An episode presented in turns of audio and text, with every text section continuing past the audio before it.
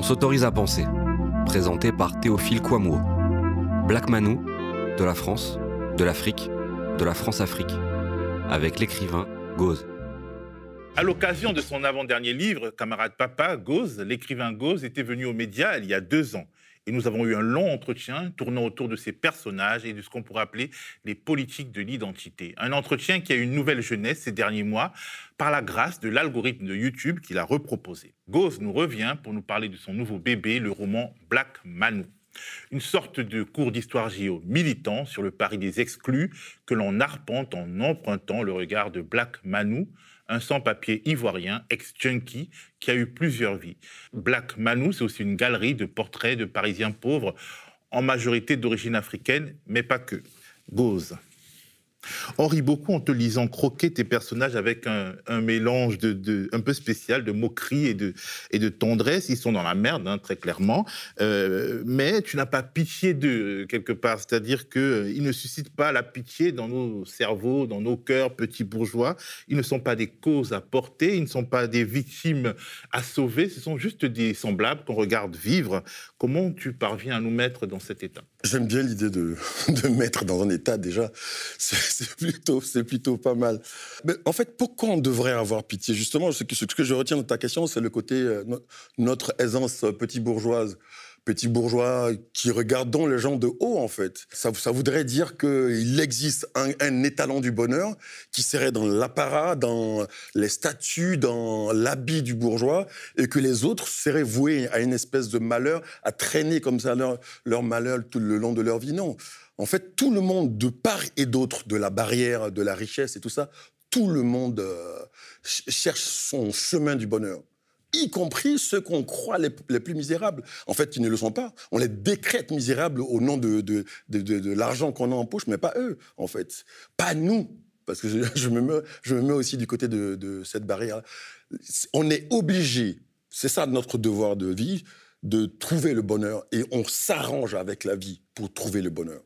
Et finalement, euh, chacun s'adapte, eux comme les autres qui finalement ont des papiers, ont des statuts, ont des CDI. Chacun s'arrange pour trouver son chemin. Son chemin.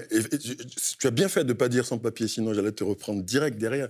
Parce que justement, ici, hier, hier, je parlais avec ma fille qui me disait Ah, papa, il y a une petite fille noire. Et ma fille, elle a la même couleur que la petite fille. Il y a une petite fille noire qui est tombée dans le métro et ça faisait trop pitié. Il y a presque une femme qui a presque pleuré. Et donc elle a dit, c'était une espèce de réaction de couleur exagérée parce qu'on décrétait la petite fille tellement misérable. Oh, la pauvre, en plus d'être d'être noire et misérable, elle s'est cassée la gueule dans le métro. Et donc voilà, c'est il faut il faut sortir un peu de de, de tout ça, ces a priori là, c'est ce genre d'a priori. Et donc voilà, donc eux, les gens sont d'abord des gens avant d'être des misérables, des pauvres, des noirs et tout ça. Et tout le monde fait sa petite tambouille du bonheur avec les, avec les on va dire, les ingrédients qu'il trouve, qu'il a apportés. Alors, tu es très lutte des classes contre ce que tu appelles l'obsession de la couleur, mais la couleur, les couleurs sont omniprésentes dans, ton, dans ta fiction et, elles te permettent d'imposer ton récit marxiste dans cet univers bigarré. Et des fois, en te lisant, on se dit oulala, oulala, il va exciter les fachos.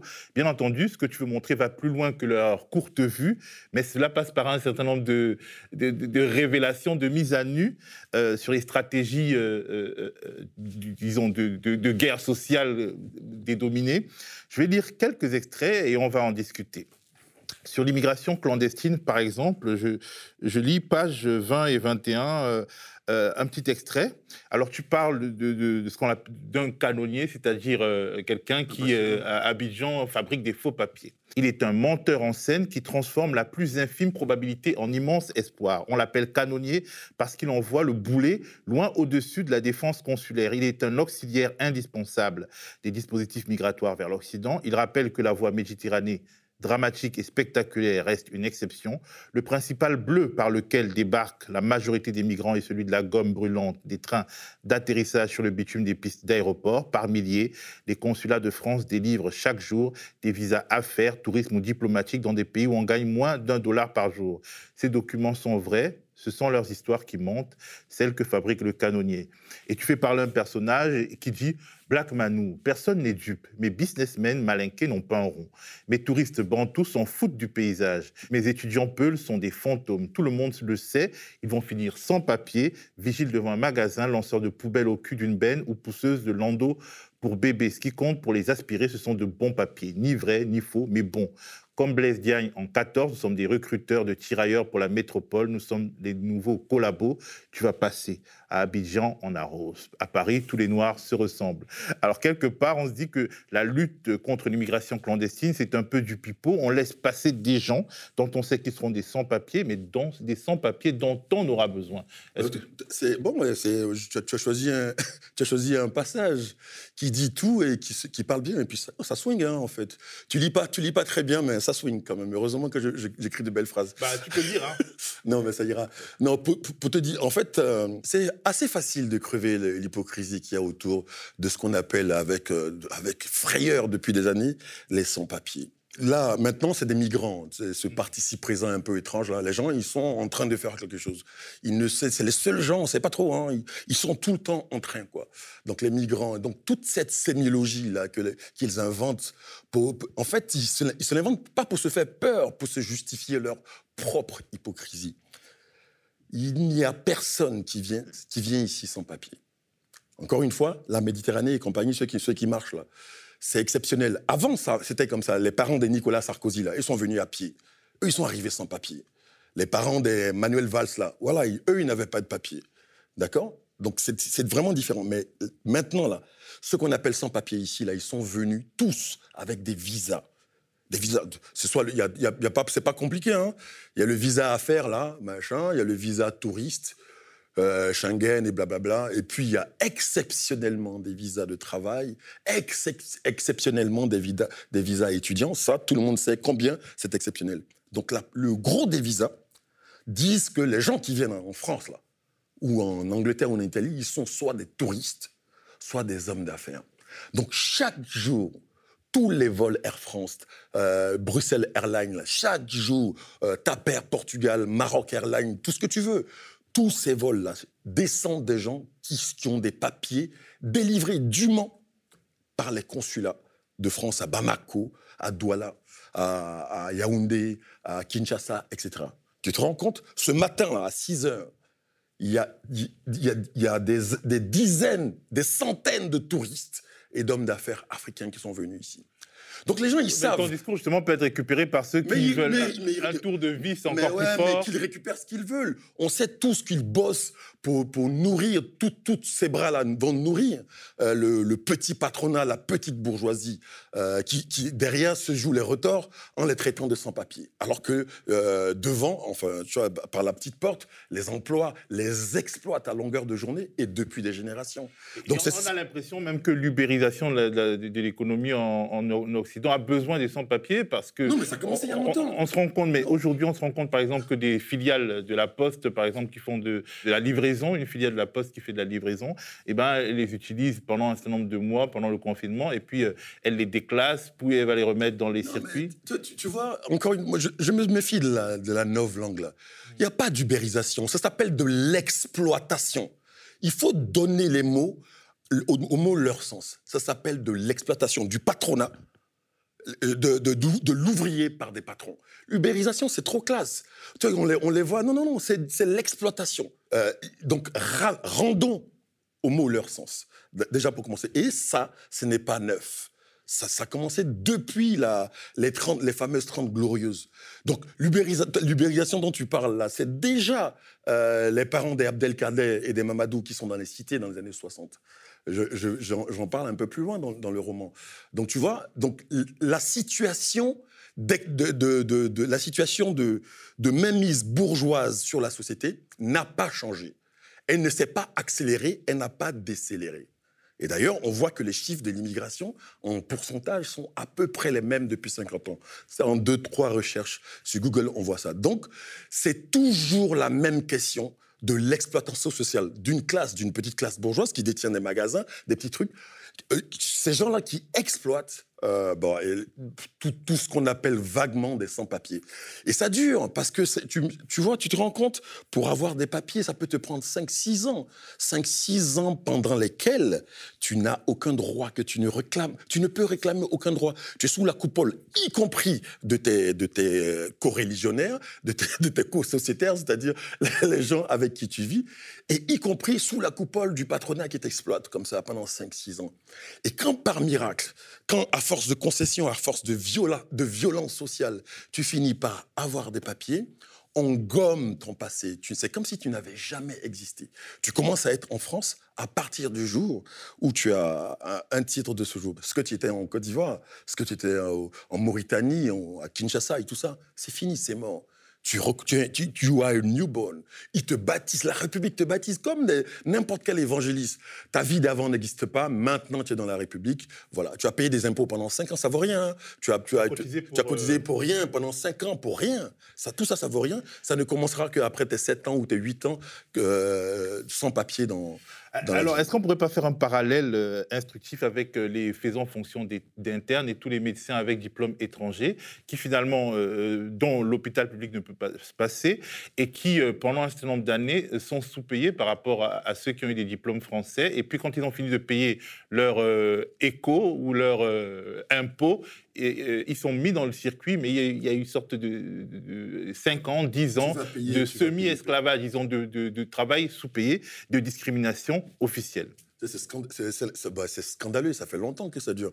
Et encore, l'hôpital, l'hôpital, c'est l'endroit le, le plus marxiste de toute la société. on en parlera après ça. tu vois on en parlera. Tu parles aussi d'un sujet à la fois politique et intime, les rapports hommes-femmes dans les communautés immigrées africaines, des rapports bouleversés par l'environnement, où le mal dominant s'affaiblit administrativement, mais où la femme demeure comme assignée par la société. Nous pouvons sortir de sa société, de sa situation d'exclus qu'en faisant des enfants français. C'est assez, assez euh, disons, assez instructif et euh, par certains aspects assez drôle, même si c'est tragique pour ceux qui le vivent.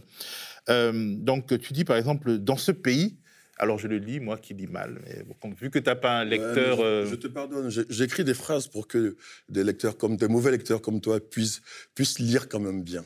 Dans ce pays, sauf exception, l'Africaine accède au papier puis au logement social par le statut de mère, puis de mère isolée. On ne la reconnaît qu'en tant que matrice à fabriquer de l'enfant français. Alors toutes les sistas font dans l'Immaculée Conception. Leurs grossesses n'ont jamais de père, ça donne un grand pouvoir sur le mâle nègre sans papier. Contrairement à Abidjan, ici, ce sont elles qui font le casting. Avec le Code civil, la France a fait disparaître le matriarcat en Afrique. Les sistas l'ont reconstitué en France. Yemen. Les hommes s'en sortent comment? Ils doivent faire le contraire. Père isolé? Non. Père aimant. Pas de séjour si tu ne peux pas prouver que tu t'occupes de tes enfants. On est chez le maréchal quand même. La patrie porte bien son nom. Elle récompense les maris, les bons pères. Et par grandeur d'âme, elle vole au secours des mauvaises mères incapables de garder un homme. Le tout au nom des enfants. Le droit des étrangers et vieille France. Le pays a obtenu le Pax, il lutte pour le mariage homo, mais les sans-papiers sont sous des lois du Moyen Âge. Alors euh, c'est drôle parce qu'après tu dis d'ailleurs que finalement le mariage euh, euh, pour tous ouvre de, nouvelles possibilités. Mais ça, c'était l'un de mes combats à l'époque. Je disais à tous les négros un peu homophobes avec qui je me promenais ou avec qui je manifestais, mais les gars, mais vous vous rendez pas compte que la lutte pour l'émancipation de n'importe quel droit contribuez, vous, à l'émancipation de vos droits, à vous aussi. Et, euh, tant qu'à faire des, mariages blancs euh, avec des femmes ou des hommes euh, compliqués comme ça, il y, a le, il y a le mariage, le mariage pour tous arrive là. Le nombre de conjoints se démultiplie. Voilà, le nombre de conjoints se démultiplie. Voilà, le nombre de conjoints potentiels se démultiplie. Le nombre de, de mariages blancs potentiels se démultiplie. Donc vive le, vive le mariage pour tous. Et là, une fois encore, tu vas exciter les fachos, mais bon, tu t'en fiches complètement. Alors, pour revenir euh, à, disons, à, ce retournement en fait de pouvoir euh, dans les rapports hommes-femmes dans ces communautés africaines, c'est une réalité sociologique, voire politique, que tu décris très finement. Euh, c'est-à-dire que l'État, quelque part, en, en construisant ces rapports sociaux, qu'est-ce qu'il veut dire? Non, mais l'État, l'État français n'y voit, n'y voit que dalle, en fait. D'ailleurs, le Code civil, c'est quand même Napoléon, faut, faut pas oublier. Et en fait, moi, j'aime bien, ce, bien quand l'histoire se moque de, des grands vainqueurs. J'aime bien l'idée que en, France, le rapport justement de, force là euh, soit, soit pour les femmes en fait, en tout cas dans, la, dans les communautés africaines, justement au nom, de, au nom de la République, qui a imposé le patriarcat en Afrique? Dans les années 50, 60, le code civil, c'est ça qui régit nos, nos trucs. Le mariage, l'homme et tout ça alors que nos sociétés ne sont pas si patriarcales que ça. Certaines, d'autres le sont. donc, il y a débat. Quand on décide d'adopter le, quand on décide d'adopter le, les, lois du blanc, normalement, il doit y avoir débat. Parce que nous, les gens de la forêt, là, nous, ah, nous, ce sont les mamans qui gèrent. Bon, après, les mandingues et tout ça, bon, c'est plutôt les pères qui gèrent. Mais de toute façon, Sahel comme forêt, on sait tout ce que les, ce qui représente, euh, euh, les divinités sont représentées par des femmes, euh, le rapport aux divinités, le rapport à l'éducation, le rapport à l'art, à l'immatériel, tout ça est porté par les femmes. toujours, ça a toujours été le cas. Donc on peut dire, sans se tromper, que les sociétés africaines sont d'obédience matriarcale. la transmission, c'est par les femmes. voilà, ça j'en parle déjà même dans, dans, le, dans le roman euh, précédent. Finalement, le code civil arrive, il impose. Mhm. Et, donc, donc chez nous, là, ce sont les mamans qui gèrent. Ce sont elles qui ont toujours géré. Ce sont les femmes qui gèrent. Ce sont les déesses, les comiens, les prêtresses. Ce sont elles qui gèrent tout l'aspect immatériel de la société. Et notre société, nos sociétés ne sont autres qu'immatérielles. D'accord? Maintenant vient le code civil des, Blancs, là quand, ils viennent avec ça, eux, ils viennent, ils ne, savent pas ce qui se passe là. Ils se, se rendent pas compte. Ils viennent avec ce qu'ils ont porté depuis des siècles, c'est-à-dire le patriarcat. Eux, ils ne peuvent pas s'imaginer en débarquant euh, chez des Akans, en débarquant chez des BT là-bas, que peut-être qu'il y a d'autres rapports de force entre les hommes et les femmes. eux, ils disent non, euh, on veut voir, on veut parler à monsieur le chef du village. On veut parler à monsieur le grand, le grand dépositaire de l'âme de, de, de votre peuple. Pas forcément. Tu vois? Donc, ils reproduisent leur, tâche euh, multimillénaire, leur tâche patriarcale multimillénaire, ils reproduisent ça. Et, les, hommes en profitent tout de suite. Ils se rendent compte que les rapports vont changer. À qui peut-on offrir un pouvoir qui va dire Ah non, non, non, non, moi, j'en veux pas? Personne. D'accord? Donc, les hommes se rendent bien compte de ça. Ils s'approprient le discours de l'homme blanc qui vient avec son patriarcat. Et tu reviens 50 ans plus tard, ils disent non, chez nous, c'est les hommes qui décident que, le, alors qu'il y a même pas de chez moi il y a même pas de cérémonie de mariage par exemple. Donc tu peux pas décréter un pouvoir tu vois. Donc ils ont pris le pouvoir. Dans les années 50 dans les années 50 au moment de passer aux indépendances là il y a eu débat. Par exemple pour l'héritage est-ce que ce sont mes enfants qui sont mes héritiers ou bien ce sont les enfants de ma sœur qui sont mes héritiers? Est-ce que c'est papa ou est-ce que c'est la est-ce que c'est la patrie ou est-ce que c'est la matrie la question est fondamentale. Évidemment, toute, la, société arabe religieuse qui amène l'islam, la société judéo-chrétienne qui amène les, chrétiens, ils font pression pour que ça ressemble à eux leur, leur conception du monde. Alors que ce n'est pas la nôtre. Donc il y a tout de suite une espèce de dichotomie, une, fracture euh, qui s'engage dans la société. 1960 déjà, Napoléon, le mari, le mari, il est le chef de la famille la femme n'a pas le droit d'avoir un compte. Comme en France ici. Alors que nous, ça faisait bien déjà plusieurs siècles que les femmes étaient émancipées chez nous. Économiquement, en tout cas, ça c'est sûr. Donc, il y a, eu cette, cette cassure-là, cette cassure, en tout cas, ce que je considère comme une cassure, dans les années 60, en imposant le code civil patriarcal de Napoléon. Et viennent l'immigration, les nanas viennent ici, et le rapport change. Moi, je trouve ça génial. Je trouve ça génial parce que parce qu'ici, dès que dès que tu fabriques donc cette espèce de condescendance euh, patriarcale de, de, de, la France là, la femme, elle est faite pour fabriquer d'abord des enfants. On dit la famille. Et donc, au nom de ça, au nom de ça, on donne les papiers toujours à la femme qui fait des, des enfants français. Toujours. Et ça donne un pouvoir. Et ça renverse les choses. Mais est-ce qu'économiquement aussi, la France n'a pas plus besoin de femmes de ce type que d'hommes? Parce que finalement, dans tous les métiers euh, d'aide à la personne, de service, euh, les, euh, les, métiers d'aide soignante, les métiers je de... Je comprends ce que tu veux dire, mais pour, pour ce coup-là, la, grande, la, la, France ou n'importe quel pays bourgeois ne fait aucune discrimination entre les hommes et les femmes. Ils ont besoin de bras, de bras, de bras. La petite bourgeoisie a besoin de bras, de bras, de bras. Et c'est pour ça que tout, il y a toute cette hypocrisie autour du papier ou du sans-papier. J'aimerais que tu réagisses à un bout de phrase d'une critique de Mediapart. Armand Gauss porte le regard incisif d'un Welbeck qui serait de bonne humeur. Tes fans ont été vexés euh, comme des poux dans les commentaires parce qu'ils n'aiment pas Welbeck euh, de manière euh, symétrique. Quasiment le fan de, de, Gauss n'est pas le fan de Welbeck. Mais toi, tu en dis quoi? T'as lu, as lu Welbeck déjà? Ben, bien, sûr que j'ai lu Welbeck. J'ai lu, j'ai lu L'horrible sérotonine. Euh, qui, qui, est son dernier livre. Euh, c'est pas du tout terrible, mais, mais attends, tu rigoles quoi. Welbeck, il a écrit, il a, il, a, il a, envoyé de la littérature, les amis. il faut être, faut être sérieux. C'est pas parce que il est devenu, euh, il est devenu un peu chelou aujourd'hui qu'on va oublier les particules élémentaires. Moi, je respecte la littérature, mon gars. Et quand on me compare à Welbeck, je pense, moi, je pense systématiquement aux particules élémentaires. ou, ou, ou, à, évidemment, ou à extension du domaine de la lutte. Ça, c'est de la littérature. Ça swing, mon gars. En une, phrase, tu, tu fabriques euh, une planète. Oui, moi, si tu me compares à ça, oui. Après, après que, ah, il me, on me compare pas à Welbeck, l'animal euh, social d'aujourd'hui, le gars qui fume les clopes comme ça. Non, je pense pas. On parle de littérature, restons dans la littérature. Il a, il, a, il a envoyé du bon. Hein. Il faut, faut, moi, je reste, il faut respecter les gens qui ont vécu. Ah, ça c'est sûr. Alors tu décris aussi des phénomènes de, reconstruction identitaire assez intéressants. Par exemple, dans un squat parisien habité par des gauchistes blancs qui pestent contre ces immigrés noirs qui vont finir fachos comme tous les immigrés du Sud et des Africains, pour la plupart sans papier. La cohabitation ne va pas sans problème. C'est là qu'intervient la reconstruction identitaire. Alors, à deux reprises, au moins, tu en parles. En page 42, tu en parles déjà en disant, euh, euh, en parlant des... Euh, de, ces hommes qui ne se supporteraient pas un quart d'heure à Bamako, Dakar ou Lusaka, mais à Paris, dans ce lieu hors la loi creusée de destin fugitif, ce cocon passager dont ils devront s'extraire de gré ou de force. Les Noirs se reconstituent une caricature sur ce que les matheux appellent le PPDC, plus petit dénominateur commun. Va-et-vient les uns chez les autres, salutations interminables, échange de nouvelles, repas communs, il ne rate aucun cliché sur l'Afrique.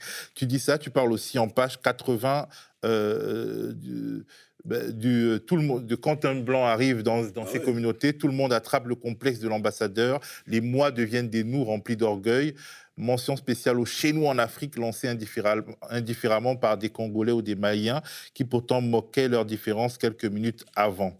Tu vois, euh, comment tu analyses cette attitude, justement, cette reconstruction identitaire?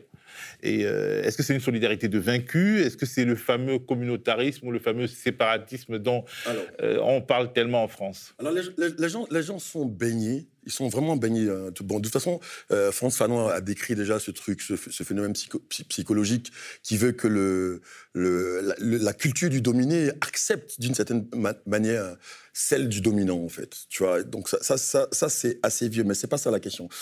Moi, moi, en fait, l'idée, la subtilité de tout ça, c'est pour en finir sur le, fameux communautarisme. Mmh. Le fameux communautarisme.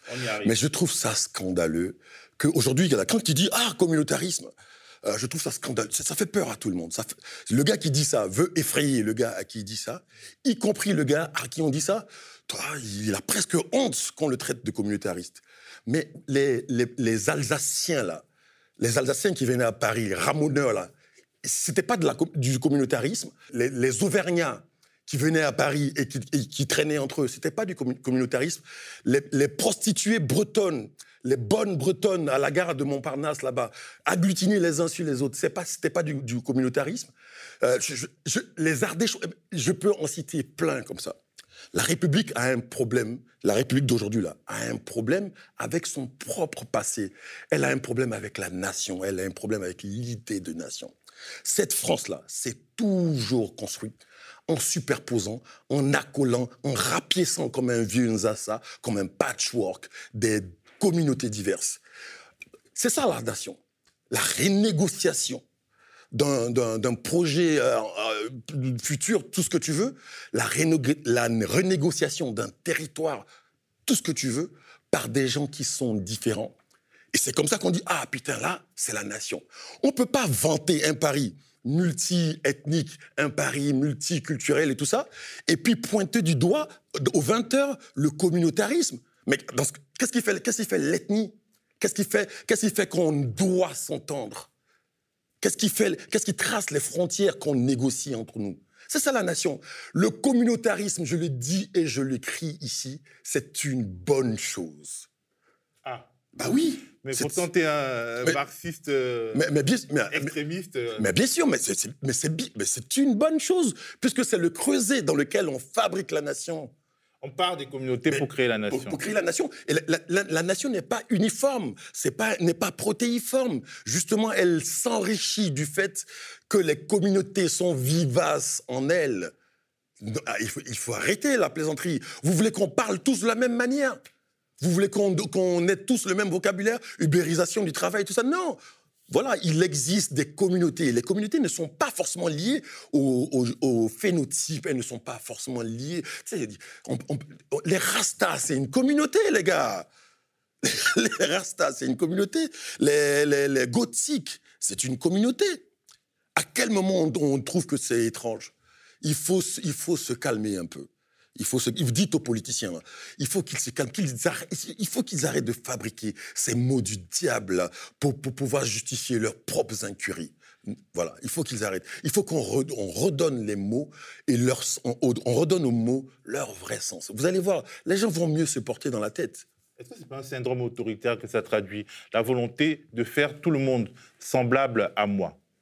En tout cas, se rapprochant de moi, me considérant Ouais, comme son étalon. Non, c'est un fantasme parce que à quel moment c'est qui les talons Comme je dis, c'est le berrichon les talons C'est qui les talons C'est Bah, qui le, le, ch'ti, le ch'ti? Ou bien les talons, c'est le gars qui est dans le 8e arrondissement là-bas? Oui. Non, même pas. C'est une autre planète là-bas. Voilà, voilà une communauté étrange. Les gens du, du 7e et du 8e arrondissement. On les voit jamais à Belleville. D'accord? Donc voilà. Ne mélange pas ces gens-là. Ils, voilà, ils se mélangent pas. Va dans le 16e, voilà. Ils sont étranges, mais on, l'exa- on les accepte comme ça, d'accord? Qu'ils nous collent la paix. Alors, la fin du livre est triste. Bon, je ne sais pas si c'est du spoil, parce qu'on ne lit pas Black Manu, on ne lit pas Gauze euh, grâce à l'attrait du suspense. Mais, mais bon, voilà, tout se termine par la mort à l'hôpital public, une sorte de Mais- lieu, La mort, c'est la certitude. une sorte de lieu euh, qui se bat pour ne pas être inséré dans la logique néolibérale et autoritaire qui en œuvre partout aujourd'hui, euh, en France et, et, euh, ailleurs dans le monde. Alors, je te lis encore quelques phrases. Moi, le mauvais lecteur, je reviendrai dessus et je pense que je prendrai des cours pour euh, lire mieux, pour qu'à la prochaine, euh, au bien. prochain livre, tu non, ne, mais ne- non, mais reste comme ça, comme ça. Je, je vais toujours penser à toi en écrivant des phrases qui sonnent, même quand tu lis mal. Page 149, euh, tu parles de l'hôpital public. En bonne santé, le pays te maltraite, mais dès que tu as un bobo, il te chouchoute. À l'hôpital, tout le monde reçoit la même excellente qualité de soins sans distinction de classe, race, situation administrative. Pour un sans-papier, l'hôpital public est l'endroit le plus accueillant de France. Marie-Georges et Sidic, donc c'est euh, les personnels hospitaliers, médecins, euh, infirmiers, forment un redoutable tandem de gauchistes qui n'hésitent pas à prêcher les vertus du service public dont elles sont les ayatollahs. Elles le défendent en préparant les médicaments de la chimiothérapie. Le protocole est long et scrupuleux. Black Manu a le temps de les écouter monodialoguer. Elle parle comme une seule personne. L'hôpital, c'est un autre pays. Il a été créé par le régime général. Nous, on l'appelle Union des républiques sociales soignantes, PRSS. Elle rit à l'unisson et s'embrasse au milieu d'un nuage de la Malboro de Marie-Georges. Les gens qui rêvent de révolution, de grands soirs et tout, ils ne savent pas qu'elle est déjà là. On a l'impression que c'est euh, un spécial dédicace à Bernard Friot qui. euh, euh, Bernard Friot, Croizat, à, tous ces gens qui, qui, ont- qui sont des fois dé- désespérés du, fait que tout, tout part en sucette, quoi. Qu'on qu'on perd tous nos acquis sociaux. Et l'hôpital est complètement saccagé depuis des années, complètement, systématiquement attaqué. Mais l'hôpi- l'hôpital tient bon. L'hôpital tient bon sur, sur une idée forte d'un communiste d'ailleurs, de Ambroise, du camarade Croizat. C'est génial. Ça tient bon. C'est que c'est devant nous, là, ça se passe devant nous. L'hôp- L'hôpital public en France a révolutionné le soin aux gens. L'hôpital public ou, euh, je sais pas, le, le- régime général, pas que l'hôpital d'ailleurs. Euh, tous ces gens de droite-là, ils ne peuvent pas remettre aujourd'hui euh, le chômage, ils ne peuvent pas le remettre en cause. Pourtant, le- tout ça, c'est le fruit du régime général. C'est le fruit de l'idée qu'on partage le travail et on en partage les fruits. C'est le fruit de l'idée que on peut déconnecter le, le- capital du capitalisme. Alors, est-ce que finalement l'hôpital public n'est pas plus dépositaire et distributeur de république que la préfecture? Ah ben bien sûr, bien sûr. Moi, moi, moi, j'ai fait une crise. De... Chaque fois que je vais à l'hôpital en France ici, je me dis ah quand même, ça compte quoi. Je me dis quand même, c'est bien, c'est là le chemin. C'est ça qu'il faut faire. Il faut donner, il faut donner l'exemple de l'hôpital à tout le monde, en fait. Moi, j'ai déjà fait une crise de palu ici, quoi. Bon, c'est vrai, on m'a soigné dans un hôpital militaire à Toulon. Ils ont failli me tuer avec le Kinimax. C'est vrai. Mais voilà, au bout d'une semaine d'hospitalisation, je suis ressorti. Euh, on s'est occupé de moi, on m'a soigné, on m'a suivi. Et je n'avais pas un copec. Voilà. Et c'est ça, c'est ça qui est bien. Donc ici, là, il y a combien de femmes sans papier accouchent chaque année dans les hôpitaux publics? Combien? C'est inimaginable. Elles sont, suivies, même des fois même en douce par, par, des, par des, des fois même en douce. Mais le jour de, l'accouchement, puisqu'elles ne sont pas éligibles, tu sais, au truc euh, habituel, il suffit qu'elles débarquent à l'hôpital et elles, elles, accouchent, elles donnent, elles mettent au monde de l'enfant français. Alors, mais ce qui est curieux, c'est que euh, cette utopie réelle qui devrait nous rendre fiers d'être français, cette utopie réelle qui devrait... Euh, Les gens l'utilisent contre eux-mêmes. Ah et c'est ça qui est, paradoxal, c'est-à-dire dans, cette, dans cette nation qui se dit la fille aînée de l'Église, l'humanisme poussé en fait jusqu'à cette, euh, euh, euh, jusqu'à cette concrétude, si on peut dire, eh ben, en fait ça dérange. Bah oui, ça dérange ceux, qui se disent qu'ils peuvent, ils peuvent gratter un billet. Ceux qui se disent que, ah, mais ça, en fait, c'est de l'argent qu'il faut ramener à l'escarcelle de la bourse, à l'escarcelle des. C'est pas seulement les bourgeois qui se le disent. que la France est trop généreuse, qu'elle devrait arrêter. Euh, c'est pas seulement les bourgeois. C'est pas qu'un discours bourgeois. C'est un discours qui est diffusé dans la société. Oui, les, les, petits, les petits fachos, là, ils disent ça quand ils sont en bonne santé. Je dis, quand ils sont malades, ils sont contents. Les petits bourgeois, là, ils disent ça quand tout va bien. Quand ils sont à l'hôpital, ils sont contents. Voilà, ne t'inquiète pas, mais on va leur rappeler ça petit à petit. Et, on ne va pas lâcher ce. moi, j'en suis sûr. au contraire, euh, cette manière, de, le, régime général qui tient malgré tout, c'est la gangrène qui va, qui va abattre le capitalisme dans, quelques, dans quelques années. J'en suis sûr. Hein. Je suis sûr que de mon vivant, je vais voir tout ça mourir. On va, on va enregistrer ça et puis on va. Mais, non, vous n'allez même pas enregistrer. Tu sais, c'est pas l'algorithme de YouTube qui a ramené, qui a ramené notre interview passée. C'est euh, l'actualité et l'à propos de mon nouveau roman qui a fait que c'est remonté. Ah, ok, bon, d'accord, on va te laisser croire ça. Alors, parlons un peu de la Côte d'Ivoire. Une élection va s'y dérouler, 44 candidats et 4 finalement qui sont retenus. Euh, Jean-Yves Le Drian parle d'un processus démocratique en cours, très sérieusement. Vas-tu voter? Ah ben, ben, Bien sûr. Euh, Jean-Yves Le Drian, hein, c'est ça. Lui, il est quoi Qu'est-ce quoi il est, il est, député, il est ministre de la Défense ou ministre des Affaires étrangères? En France, oui. En France, c'est ça. Il est député où? Qui l'a voté, lui? À quel sujet? Ben lui, il est quoi C'est quoi, c'est quoi sa place dans, cette démocratie-là? La démocratie française Oui, ce euh, Jean-Yves Le Drian. omniprésent euh, sous Hollande et sous Macron. Oui, lui, on le nomme régulièrement, c'est ça. Donc, euh, d'abord, il faut l'info. Bon, ministre, bon. il est, il est, est-ce qu'il est député? Il est sénateur? Il est quelque chose comme ça? Ça, je sais pas. Si, j'ai pas regardé s'il avait été élu avant d'être ministre. Ça, je bon, de, de, toute façon, de toute façon, tu vois, le problème, c'est que les gens, ils ont une, ils ont une conception à géométrie variable de l'idée des démocraties, en fait. Donc, la démocratie qui est en France là. Euh, voilà, elle a, des choses qu'elle peut accepter euh, tolérer, ou rejeter, mais pas de la même façon que la démocratie euh, qui est au Bénin ou en Côte d'Ivoire. Donc, ce qui est, ce qui est, ce qui est pathétique, c'est que ce soit, ce soit ceux-là soient les, porteurs d'une espèce de démocratie étalon. En tout cas, ils se prétendent comme ça. Donc, si c'est, si si moi, je lui conseille de demander un passeport ivoirien et d'aller exercer ses hautes fonctions en Côte d'Ivoire là-bas, euh, puisque ça, lui, ça lui semble très démocratique. En tout cas, nous, nous, nous, on pense que ça ne l'est pas. Jean-Yves Le Drian, il n'a pas lu tout ça, il n'a pas le temps. Donc vraiment, comme il est ministre des Affaires étrangères, donc il a le droit de dire des choses étranges peut-être. Donc on va lui donner ça dans sa fonction à lui. en plus, je les ai vus traîner là, à Abidjan là-bas quand je suis parti là-bas en décembre. C'était allé à Abidjan en décembre avec Emmanuel Macron. C'était magnifique, c'était magnifique. Mais pourquoi ils ont, ils ont, ils ont pris dans leur bagage? Il faut leur demander à eux. Mais en tout cas, moi, j'ai fini par accepter après une réunion houleuse avec moi-même. J'ai fini par accepter. Je crois que j'ai bien fait. Parce que nous, nous, on, est, on a tendance à parler entre nous. Là. Euh, donc, nos idées du monde, du socialisme, de, de, la République et tout ça, on a tendance à les, à les générer entre nous, à rester entre nous. Et on ne comprend pas les autres là. Eux, eux, ils bossent, ils travaillent, les gars, là-bas. Ils travaillent, ils ont, notre, ils ont notre position. Ils savent où, ce qu'on pense, nous. Mais nous, on ne sait pas comment. Donc voilà, je, crois que j'ai été vraiment inspiré d'accepter ce, de ce voyage-là.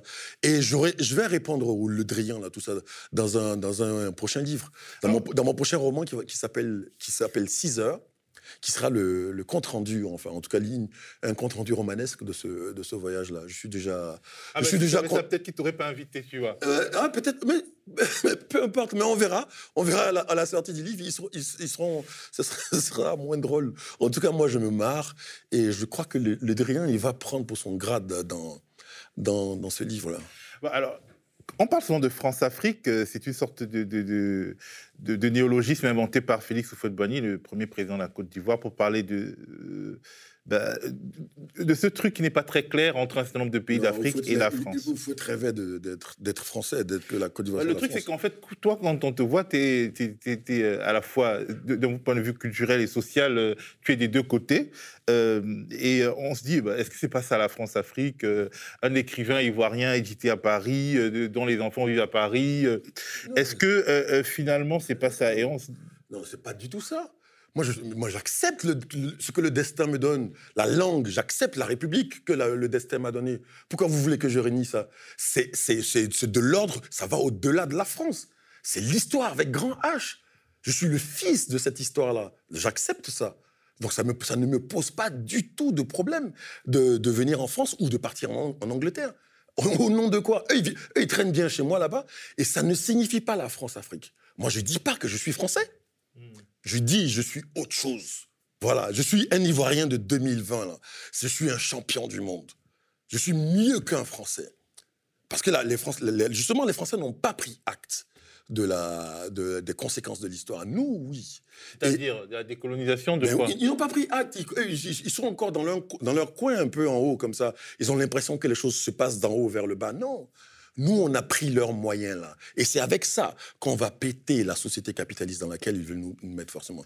Moi, je pense, je suis, mais je suis, je suis pas, j'ai pas l'impression de délirer. Je suis pas, j'ai 50 ans bientôt. Je suis pas, c'est pas un discours adolescent, révolutionnaire. Non, non, non. Je le pense sincèrement. C'est le fruit de travail, en fait. Parce que, l'histoire s'écrit euh, par le bas? Horizontalement. Et ça ne peut pas continuer comme ça. Ça ne peut pas. Parce que ça ne marche pas, en fait. La France dont tu parles là, elle, ce n'est plus du tout la France euh, de, Charles de Gaulle. C'est une partie de, ce, que on a, ce que Jean Ziegler appelait la cosmocratie mondiale. Ceux, ceux qui détiennent tous les pouvoirs financiers et qui, avec ça, pédalent au-dessus de la tête de milliards d'individus. Voilà. Et donc, ce n'est pas que France. C'est aussi la bourgeoisie, la haute bourgeoisie de chez moi là-bas. c'est aussi celle de, Douala, c'est aussi celle de Singapour ou de Pékin. Ah mais, ça ne peut pas continuer. Ils ne peuvent pas continuer à marcher sur la tête de 5-6 milliards de personnes pour que, pour que 250 millions de personnes se disent que voilà, c'est ça les talents du monde. Non, non, non. Ça va péter. Je, je vous donne 30 ans. Alors, pour revenir là-dessus, l'État ivoirien, est-ce qu'il existe? Est-ce que euh, ce que euh, Franck Herman Ekra appelle une coproduction existe? C'est-à-dire, Franck Herman Ekra, c'est un, penseur ivoirien qui dit, en fait, il ne s'agit pas d'une domination, il s'agit d'une coproduction. Euh, est-ce que c'est une coproduction, l'État ivoirien est une coproduction franco-africaine? Est-ce que c'est un État indépendant et autonome? Est-ce que ce n'est pas un État du tout? Est-ce que c'est un proto-État? Est-ce que c'est une nation? C'est quoi la Côte d'Ivoire? La Côte d'Ivoire, moi, je suis sûr que c'est une nation. Après, l'État dont tu parles, je crois qu'on ne parle pas de la même façon. Moi, j'ai une idée assez poétique de la nation et que je retrouve dans tout, ce que je traverse à Abidjan. D'accord? Maintenant, pour ce qui concerne la grande cosmocratie mondiale, que, que Frank Herman Ekra euh, met justement dans l'idée de coproduction, moi, je crois que ce que je comprends dans ce qu'il dit, c'est qu'il il considère que à un moment donné, tous ces gens ont les mêmes valeurs en fait. Ils ont les mêmes valeurs, ils vivent dans le même monde. Moi, je pense sincèrement que, c'est la bande à Ouattara et compagnie, en Côte d'Ivoire, donc ceux qui dirigent la Côte d'Ivoire, ils vivent dans le même monde que ceux qui, ceux qui vivent, euh, ceux qui dominent la, France aujourd'hui, ou l'Allemagne ou la Belgique, et qu'ils appartiennent tous au même État, ce que j'appelle, enfin, ce que Jean, Ziegler appelait les, les cosmocrates. Donc, un supra-État mondial. Un, supra-État mondial qui dirige le... Il existe vraiment, puisqu'il dirige le monde avec, avec des, espèces de dogmes de, de la compétitivité, de la productivité, de, euh, du, euh, de la croissance, etc., etc. Ils appliquent tous les mêmes règles. Donc voilà, ils finissent tous plus ou moins par se ressembler et à, et à former cette coproduction mondiale euh, qui, qui nourrit la, la, grande bête capitaliste. Et donc ça, je ne mets pas ça avec, je, je, je distingue ça de, de, la nation, donc de ce qui, de ce qui ces 40, 50, 60 dernières années, à fabriquer quelque chose qui ressemble à de l'identité ivoirienne, à fabriquer quelque chose qui, ressemble à de l'identité camerounaise, à fabriquer quelque chose qui ressemble à, de l'identité sénégalaise. Ça, je, je crois que ça, ça, va au-delà de leur désir, de leur, délire euh, de pouvoir et de domination. Mais quand on, t'entend parler, finalement, euh, cette nation, ces nations euh, sont détestables pour cette cosmocratie. Si, parce que finalement, même si elles ne sont pas détestables, ce sont des obstacles, ce sont des impératifs gênants à gérer. Oui, mais on est là, on va les gêner jusqu'au bout. Tu n'es pas panafricain, en tout cas, c'est ce que tu dis. Mais ça veut dire quoi, panafricain? Ça, veut dire quoi? Que, y a, Déjà, ça voudrait dire qu'il y a une espèce de norme d'africanité, ou bien encore, il y a, y a, quelque chose d'impérialiste dans panafricain? On l'est déjà. Tu vois, on peut pas, on ne fait pas une butte sur une montagne. On est déjà africain. que tu le veuilles ou pas, moi je ressemble au gars de Kinshasa là. Que tu... alors, est-ce que tu penses qu'en Afrique, la nation est-elle l'échelon, un échelon de changement possible. Parce que en Europe, en France, on voit bien la puissance euh, comment dire, créatrice de la nation. Comment la nation a réussi à, redéfinir l'histoire. Comment les, individus, les, citoyens ont réussi à se saisir de la nation pour écrire leur propre histoire à leur profit. Est-ce que tu penses que les États africains aujourd'hui... Tu voudrais dire que ça, ça n'existe pas en Afrique? Non, je te demande, est-ce que tu penses... Je, n'ai pas le point de vue, je te demande ton point de vue. Est-ce que tu penses que... Il y, a la réponse dans ta question, mais moi, je ne peux pas te laisser dire ça comme ça. Que ça, ça se passe ici, et que là-bas, non, c'est compliqué, ça n'arrive pas. Si, ça se passe. C'est compliqué. Hein. Non, je dis qu'aujourd'hui, en 2020, on est même plus sûr aujourd'hui que la nation, même dans les pays européens, la nation affaiblie par l'Union européenne, affaiblie par euh, euh, des dogmes comme ceux du FMI, de la Banque mondiale, etc., euh, de l'OMC, soit encore en capacité de faire ce qu'elle produisait en 1945, en 1960. Et aujourd'hui en Afrique, la nation, l'État, pardon, les États sont tellement faibles qu'on se demande est-ce que ces États, est-ce que la nation ivoirienne peut s'appuyer sur l'État ivoirien pour générer euh, de la puissance populaire moi, je crois que l'État, la Côte d'Ivoire, sincèrement pour la Côte d'Ivoire, ça tient à cause de la nation. Ça tient parce qu'on s'est fabriqué à côté de l'État. Tu sais, depuis où faut être, quand les gens ils bouffaient le machin, ils bouffaient le, fric, ils, ils, vivaient comme des grands bourgeois, les gens vivaient entre eux. Tu vois, ils ont fabriqué cette identité forte là, qui a fait que, qui a fait que malgré un coup d'État, le, gars, il a fait le coup d'État le plus long de tous les temps. Dans, de, 2002 à 2010, là, ils ont, tu vois, ils ont mis huit ans à déstabiliser un pouvoir. Huit ans. C'est parce que le truc tient. Ça tient. Moi, je, en 2008, je suis parti à Korogo, à Boaké, malgré, tu vois, tu sais... Là où il y avait les, zones où il y avait des rebelles. Les, zones où il y avait les rebelles. Tu sais, ils, avaient, ils avaient saccagé l'école, euh, la, la, formation, tout ça, mais tu sais, il y avait de la Côte d'Ivoire là-bas. Et d'ailleurs, et d'ailleurs, même les rebelles de cette époque-là, leur, leur grand délire, c'était de finir à Abidjan.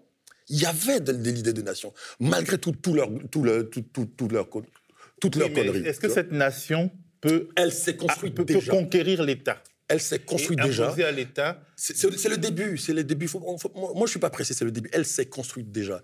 L'idée de nation y est forte et elle, elle, elle, existe malgré la défaite de l'État. Et c'est ça qui est puissant en Afrique. C'est ça, ça pour moi, c'est ça la bonne nouvelle en fait. C'est que les peuples ont fini par se fabriquer.